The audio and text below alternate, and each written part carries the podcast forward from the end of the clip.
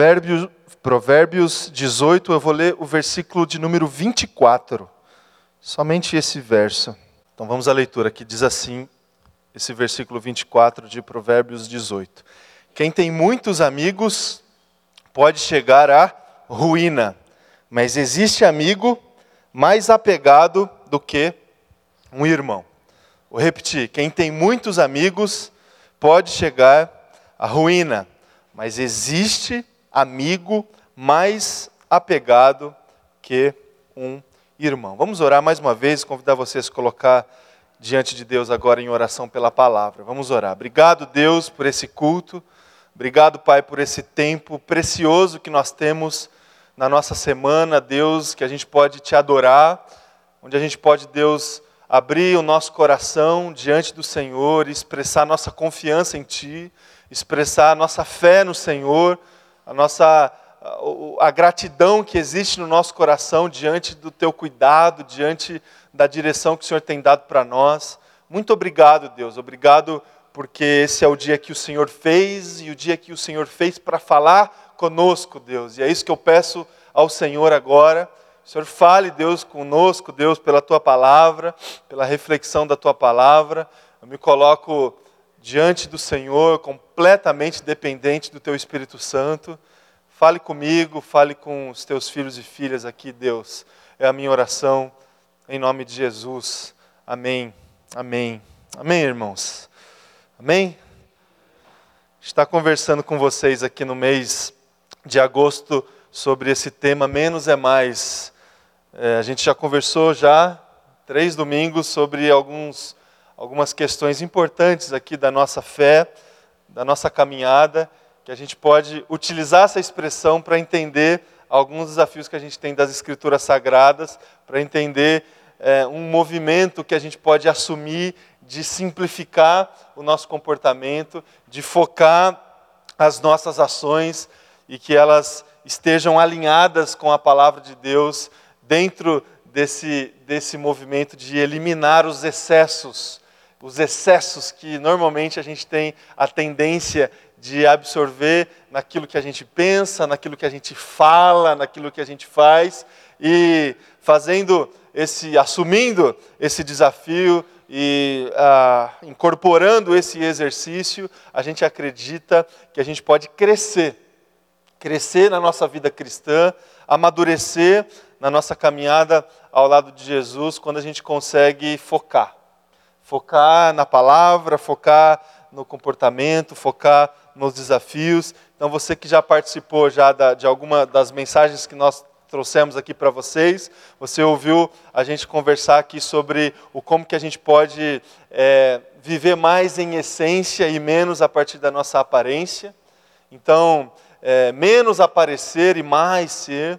A gente conversou também sobre o modelo de liderança que a gente tem que assumir pela palavra, quando a gente conversou sobre menos falar e mais fazer, menos discurso e mais vida, menos é, falatórios e mais comportamento.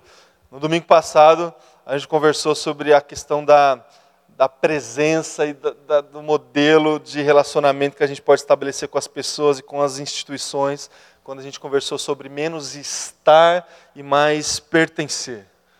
Um, um nível mais íntimo de vínculo que a gente pode criar com as pessoas e com as instituições que a gente aprende da, da palavra de Deus. Hoje a gente vai conversar sobre, levando em conta muito nosso contexto, contexto onde nós estabelecemos os nossos relacionamentos, a maioria das vezes a gente é, usufrui da tecnologia para conduzir as nossas relações. A gente vive num mundo virtual onde as nossas relações elas acontecem muitas vezes utilizando esses aspectos virtuais para a gente estabelecer as nossas relações. A gente vai conversar um pouco sobre isso e dentro do tema é, menos teclar nesse sentido da virtualidade, mais conversar, mais pessoalidade.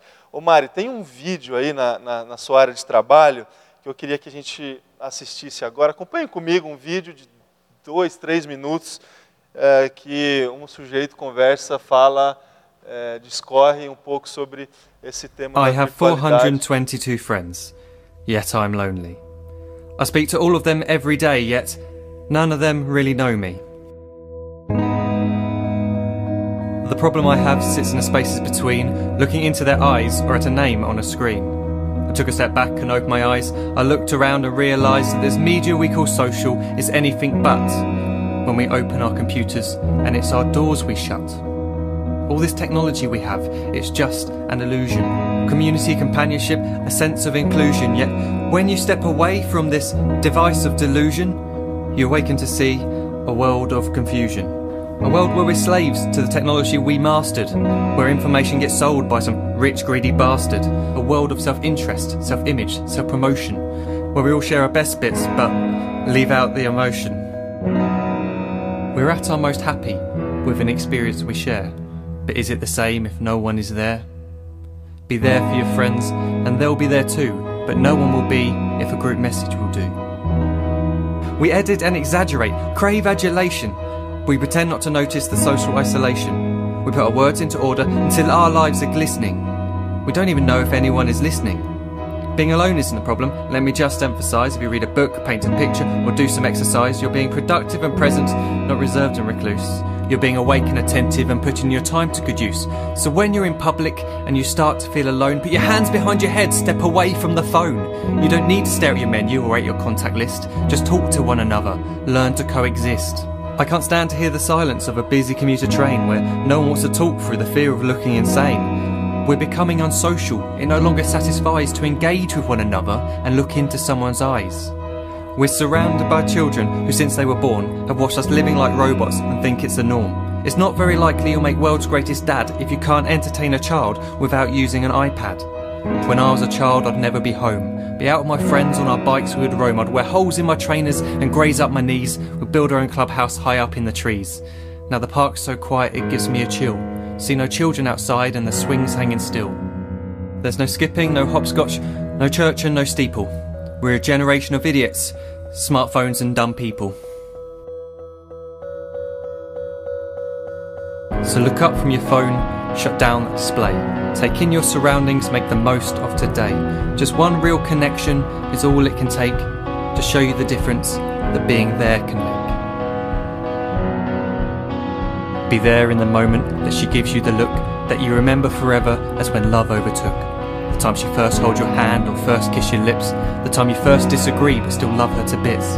The time you don't have to tell hundreds of what you've just done because you want to share this moment with just this one. The time you sell your computer so you can buy a ring for the girl of your dreams who is now the real thing. The time you want to start a family and the moment when you first hold your little girl and get to fall in love again. The time she keeps you up at night and all you want is rest. And the time you wipe away the tears as your baby flees the nest. The time your baby girl returns with a boy for you to hold, and the time he calls you granddad and makes you feel real old. The time you take in all you've made just by giving life attention, and how you're glad you didn't waste it by looking down at some invention. The time you hold your wife's hand, sit down beside her bed, you tell her that you love her, lay a kiss upon her head. She then whispers to you quietly, as her heart gives a final beat, that she's lucky she got stopped by that lost boy in the street.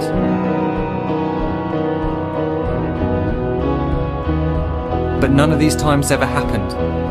You never had any of this. When you're too busy looking down, you don't see the chances you miss.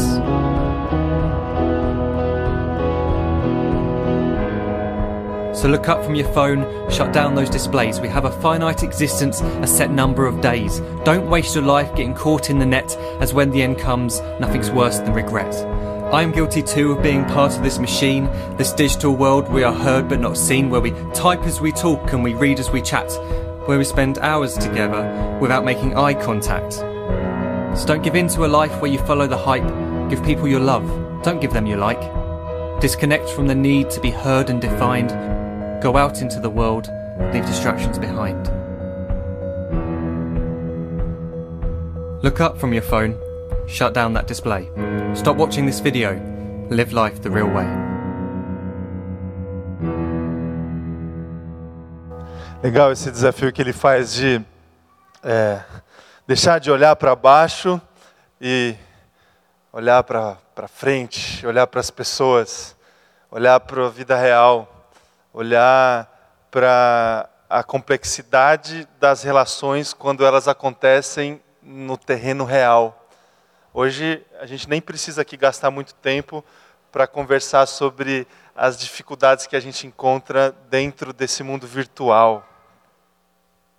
Isso já faz parte, já faz parte da nossa vida, já faz parte da nossa rotina estabelecer e cultivar as nossas relações utilizando ferramentas virtuais. É óbvio que tem tantos aspectos positivos que a tecnologia nos traz, de rapidez, de facilidades, tantos aspectos positivos. Nós não estamos aqui demonizando a, a ferramenta, mas o, que eu quero aqui é que a gente consiga levantar algumas preocupações que a gente pode ter, algumas lições que a gente pode absorver, algumas coisas que a gente pode criticar é, desse jeito que nós estamos inseridos para estabelecer as nossas relações com com mais vínculo, com mais afeto, para aproveitar mais a vida com as pessoas, a, aproveitar mais a vida com Deus. Aproveitar mais a vida com Deus. Eu disse é, aqui para vocês que isso já faz parte já. A gente não consegue fugir. A gente não vai jogar o nosso telefone no lixo e viver desconectado do mundo, das pessoas. A gente não consegue fazer isso. Então, Existem aspectos positivos, existem aspectos negativos, óbvio. Quando o excesso, a utilização, a gente não consegue mais controlar, nós, a gente se torna completamente dependente da, da ferramenta, aspecto negativo. E existem outros tantos aspectos que são dignos da nossa preocupação, da nossa preocupação. Eu queria compartilhar aqui com vocês alguns desses aspectos. O que me preocupa? O que me preocupa quando nesse é, nisso que a gente vive, de estabelecer as nossas relações utilizando ferramentas do, do, do mundo virtual. O que, que me preocupa? Me preocupa, meu irmão e minha irmã, como que quando a gente cultiva as nossas relações dessa forma, o como que algum, algumas bases fundamentais para qualquer relacionamento elas são, elas são desconstruídas, diluídas, digamos assim algumas bases que deveriam ser fortes, a partir, acredito eu, da utilização da virtualidade, das ferramentas tecnológicas, essas bases elas se diluem, elas se enfraquecem, digamos assim. Uma primeira, por exemplo, é a verdade. É a verdade. Na minha, na minha opinião, a virtualidade das relações catalisa certa desconstrução do que é a verdade. Do que é a verdade. Por quê? Porque não há. Na, na, na, virtualidade, a gente viu um pouco no vídeo que a gente acabou de assistir, a gente tem algumas opções de, de exposição. Né? A gente expõe o que a gente escolhe expor. E normalmente essa exposição seletiva diz respeito a parte, obviamente, da nossa vida, mas normalmente é a parte boa que a gente expõe na relação que é estabelecida a partir das ferramentas virtuais. Então, uma, há uma exposição seletiva, não há uma exposição integral do que de fato nós somos, com os nossos erros, com as nossas reações equivocadas, com as nossas respostas ríspidas. Na, na, na virtualidade, a gente pode controlar isso. E quando a gente faz isso, naturalmente, o que é a verdade, o que é a verdade? É, é, é, é, o, é o que a gente consegue ver por completo, é a verdade. É a exposição não seletiva, é a exposição sem limitação. Isso é a verdade. A verdade é o que não está escondido. A verdade é o que está exposto, claro, aparente. Isso é a verdade. Na relação virtual, isso não acontece. Ou seja, a, esse conceito de verdade ele é desconstruído. Ele é desconstruído.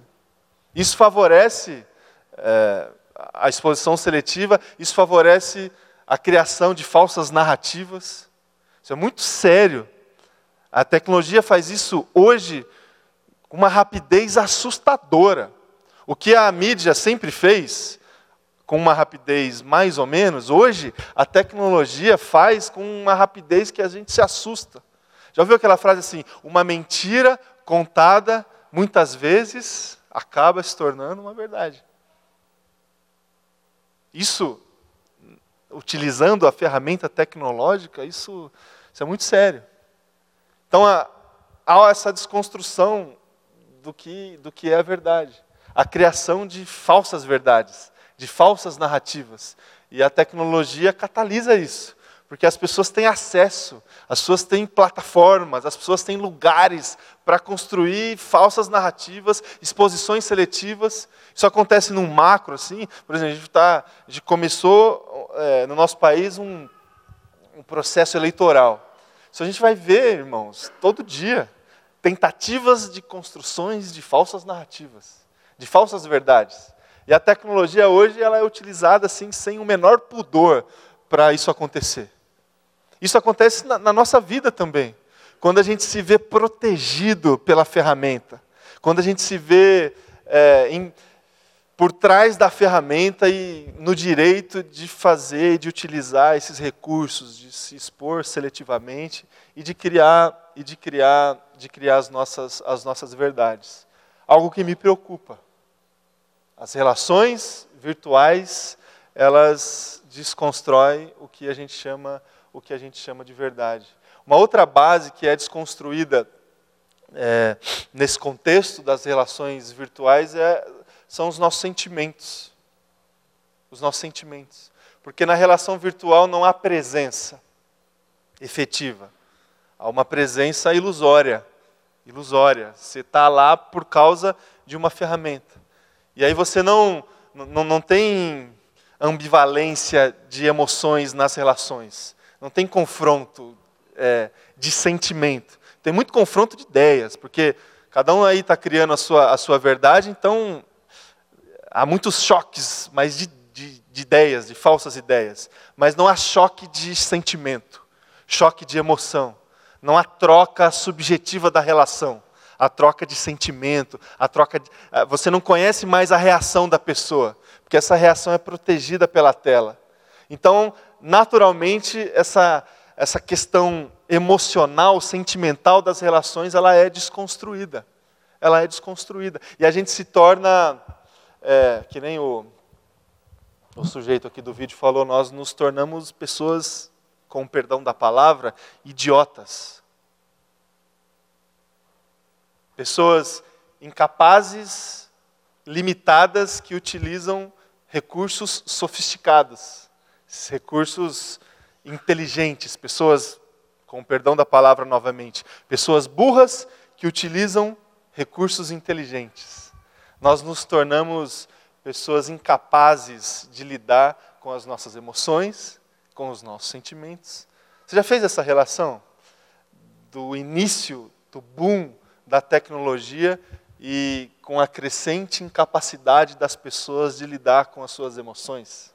com os seus sentimentos, com as suas frustrações, com as suas reações. Alguma coisa para a gente pensar, porque é algo que está completamente alinhado uma coisa com a outra. Falta para nós, quando a gente utiliza as ferramentas tecnológicas para o estabelecimento das nossas relações, a chamada inteligência emocional. A capacidade de lidar com a subjetividade da relação. A virtualidade desconstrói isso. Desconstrói isso porque não tem presença, não tem ambivalência. E uma outra base que para mim, que me preocupa, é, que tem a ver com essa questão da virtualidade, o que a virtualidade catalisa também é, dentro das nossas relações que me preocupa é em relação ao tempo. Em relação ao tempo. A virtualidade das relações desconstrói o tempo a forma como a gente lida com o tempo. Porque, de repente, a gente começa a projetar na nossa vida o tempo da máquina.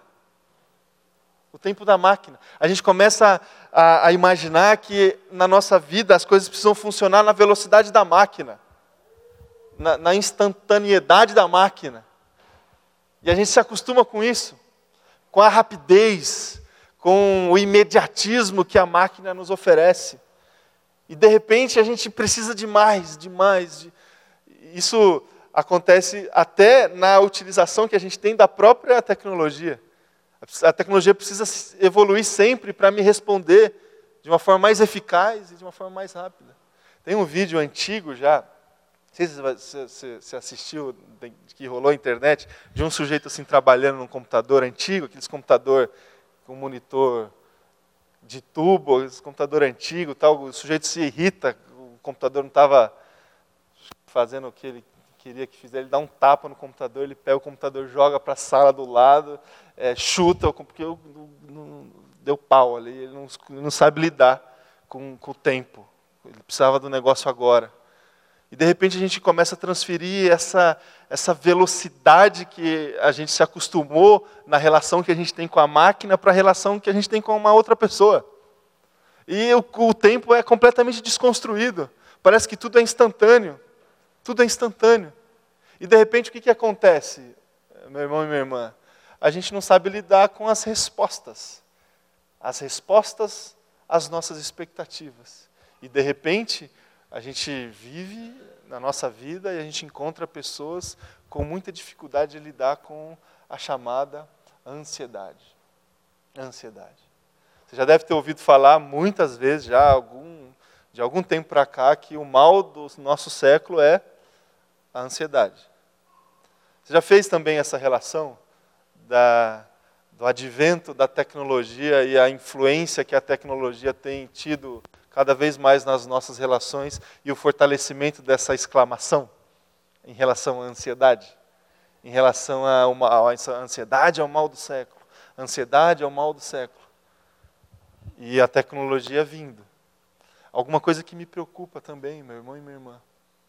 Porque se a gente não parar para pensar e não criticar eh, essa ferramenta, a gente vai se deixar levar para essa projeção que naturalmente a gente vai fazer quando a gente está inserido nesse ambiente da tecnologia para as nossas relações humanas. A gente confunde o tempo. A gente, a gente não respeita mais o tempo, os processos, os processos, os caminhos, a, a, a resposta do contraditório, porque sempre tem que ter um jeito. Sempre tem que ter um jeito. Conversa com o pessoal mais novo, dos adolescentes, que, que, são, que já nasceram é, dentro desse ambiente da tecnologia, é, eu costumo dizer que é, é a geração, geração do tutorial. Sabe o que é um tutorial? É um, é um vídeo que te ensina a fazer alguma coisa. Ele é um vídeo, vídeo autoexplicativo. Né? A, a nossa geração de adolescente, de jovem, ela pensa dessa forma, tem que ter um jeito. Não, não, não interessa, tem que ter um jeito para arrumar esse negócio. Tem que ter um jeito para resolver esse problema. Vamos procurar, vamos, né, vamos no Google, vamos no YouTube, vamos arrumar. Tem, tem que ter um jeito. Tem que ter um jeito para consertar, tem que ter uma forma para consertar. Não respeita mais a questão do contraditório, a, não, não, dá mais para. Não respeita a conclusão, não tem jeito, é não, e, e acabou. Não, tem que ter uma explicação. Então, essas, essas são algumas coisas que me preocupam é, meus irmãos, essas, essas desconstruções. Desconstrução em relação à verdade, porque a tecnologia nos protege e a gente pode se expor de uma forma seletiva, e a gente pode se expor é, sem, sem, sem necessariamente a gente expor a nossa limitação e a nossa fraqueza. A, a desconstrução da, do campo emocional e sentimental, porque a gente não experimenta a presença, a gente só experimenta é, a ferramenta. Né? Então, assim, é, eu não sei, mas para algumas pessoas aqui, para mim é, por exemplo, é muito mais conveniente eu compartilhar uma demanda atrás da ferramenta do que na presença das pessoas. A gente teve aqui hoje um momento interessantíssimo da gente poder compartilhar as nossas lutas, os, os nossos pedidos. É, às vezes é difícil, né? A gente se expor é, olhando nos olhos das pessoas. Às vezes é muito mais fácil a gente se expor compartilhando um pedido de oração num grupo de WhatsApp. Mas olhando nos olhos das pessoas, trocando sentimentos, subjetividade, ambivalência emocional é mais difícil. Então isso me preocupa. A desconstrução da, da, da vivência nessa área emocional e sentimental. Nós, cada vez mais nós estamos nos tornando pessoas incapazes sentimentalmente falando, emocionalmente falando. E a desconstrução em relação ao tempo. A tecnologia bagunça o nosso tempo. A gente começa a projetar o tempo da máquina para o tempo da pessoa o tempo da máquina para o tempo da relação que a gente tem com uma outra pessoa. Então, questões que, que, que, que me preocupam e que eu queria que a gente pudesse conversar um pouco sobre isso dentro desse tema menos é mais e hoje é, levantar essa bandeira assim de menos virtualidade e mais pessoalidade, menos teclar nesse sentido, menos olhar para baixo e mais olhar para frente, mais conversar, menos virtual e mais real. E o padrão, o modelo que a gente tem de estabelecer as nossas relações, a gente encontra em Jesus. A gente encontra na palavra de Deus. Percebeu o texto é, interessantíssimo que a gente leu? Parece que um texto meio anacrônico assim, mas algo que a gente que é completamente aplicável nos nossos dias. O texto de Provérbios, capítulo 18 esse contraponto que o versículo faz entre ter muitos amigos e, e ter um amigo. Olha que incrível. Um tempo que a rede social não era nem, meu Deus. É. E, e algo completamente aplicável nos nossos dias. A facilidade da superficialidade das relações que constroem muitas relações, muitos amigos superficiais, longe do modelo de Jesus, e esse jeito aqui, segundo o, o versículo do, do, livro de Provérbios, nos leva a uma ruína, a, um, a uma ilusão, a um equívoco, e o modelo do afeto, do vínculo, daquele amigo que, tem, que a gente tem apego, que é apegado e que se torna um irmão. Que se torna um irmão. Esses dois modelos, o modelo do, do apego, da afetividade, é o modelo de Jesus. Vou convidar você a abrir a sua Bíblia no Evangelho de João,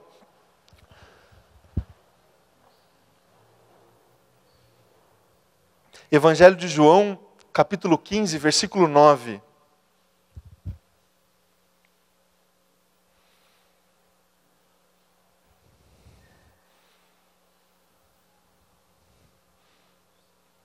João 15, 9.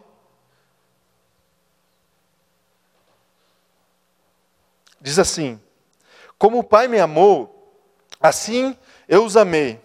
Permaneçam no meu amor. Se vocês obedecerem os meus mandamentos, permanecerão no meu amor.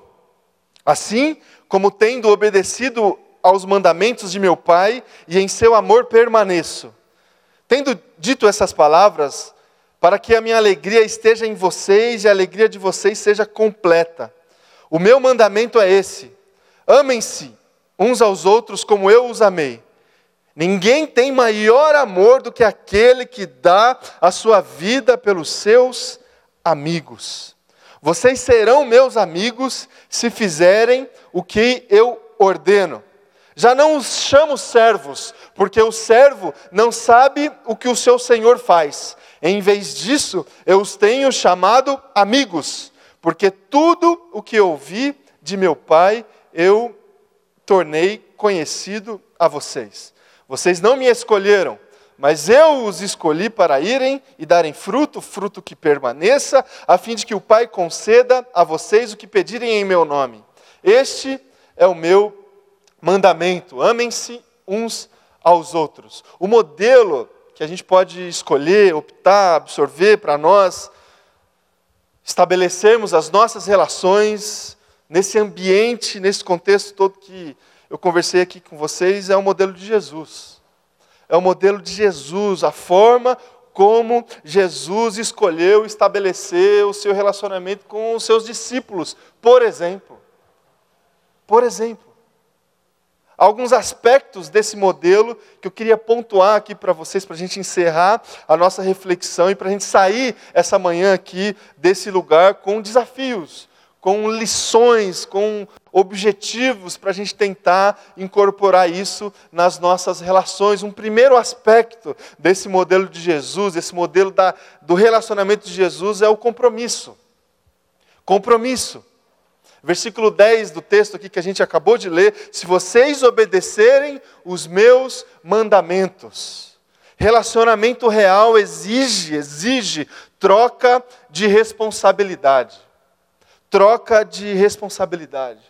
Quando a gente se propõe a se relacionar com uma outra pessoa, a partir do modelo de Jesus, a gente precisa entender que a gente, dentro dessa proposição, nós assumimos é, responsabilidades, trocas, troca de respeito.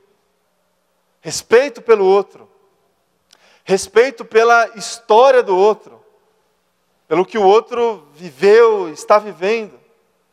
Relacionamento que exige esse tipo de compromisso. Você considerar o outro, respeitar o outro, fidelidade. Não existe relacionamento sem fidelidade, sem esse compromisso da fidelidade. Fidelidade de palavra, fidelidade de sentimento, fidelidade de postura, fidelidade. Relacionamento real é isso aqui. Compromisso, responsabilidades, troca, esforço, cultivo. A gente só consegue estabelecer um relacionamento de acordo com o modelo de Jesus quando a gente se esforça, quando a gente cultiva, quando a gente toma certas atitudes. Troca de compromissos, responsabilidades, modelo de Jesus. Jesus foi claro aqui com seus discípulos. Vocês vocês vão pertencer a mim se vocês conseguirem obedecer os meus mandamentos. Se vocês conseguirem amar as pessoas. Tem compromisso. Isso não tem a ver com salvação. Isso não tem a ver com graça, isso tem a ver com um relacionamento, e relacionamento que Jesus chamou aqui, um relacionamento de amizade. É compromisso. Não é descartável. Não é protegido por uma ferramenta. É compromisso.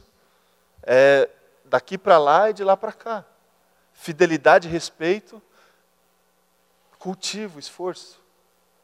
Como como nós vivemos hoje em dia num, num, num, num mundo, num tempo onde, onde as pessoas não se respeitam mais umas às outras, as histórias, os, os contrapontos, as diferenças. Somos diferentes, temos é, formações diferentes, fomos educados de maneiras diferentes. A gente precisa se respeitar, respeitar a opinião do outro respeitar o posicionamento do outro. Sem isso não tem relacionamento. Sem esse compromisso do respeito, não, não, não dá, não dá para estabelecer relação. E é, e é esse o modelo de Jesus. um outro aspecto do modelo de Jesus para a relação é a entrega.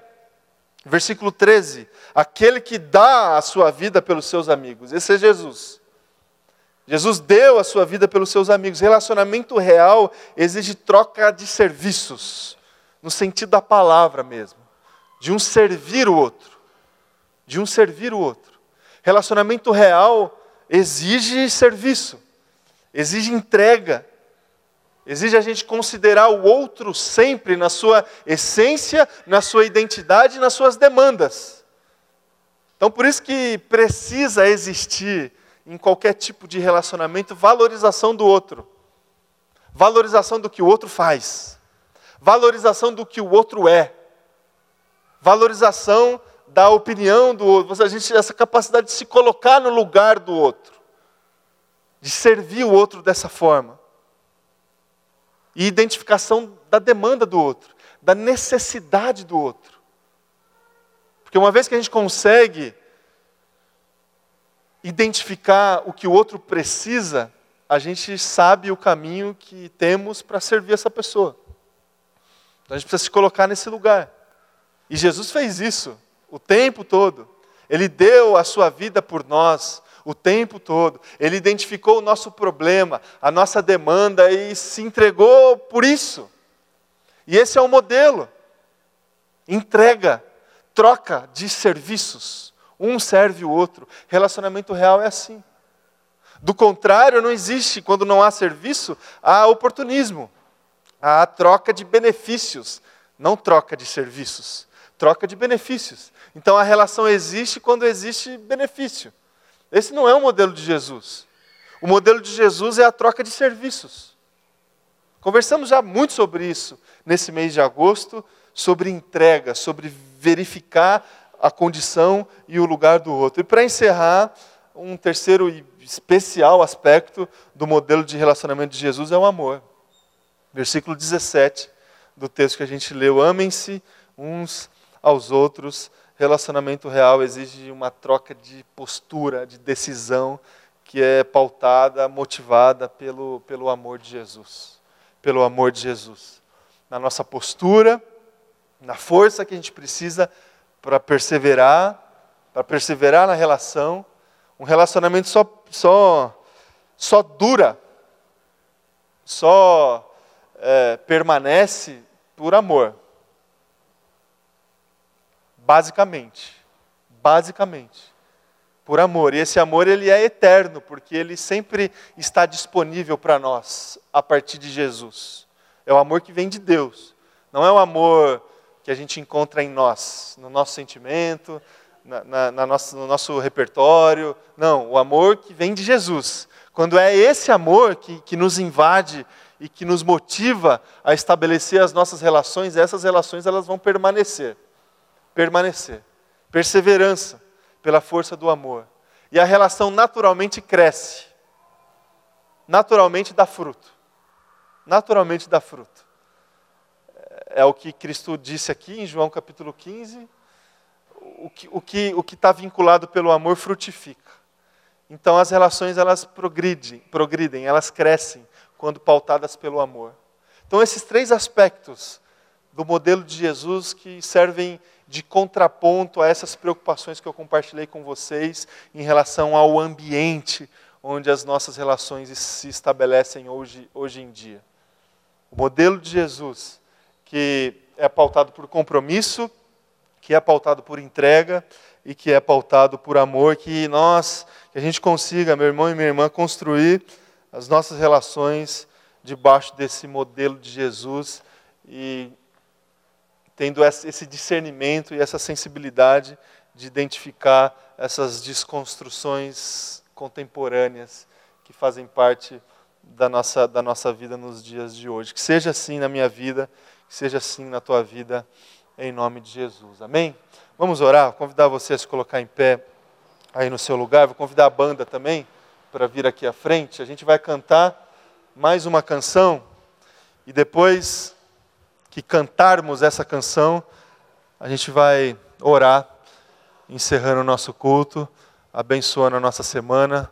Aproveite esse tempo para se colocar agora diante de Deus mais uma vez, com a tua vida, com a tua família e orando, orando a Deus e também adorando a Jesus com, com mais uma canção.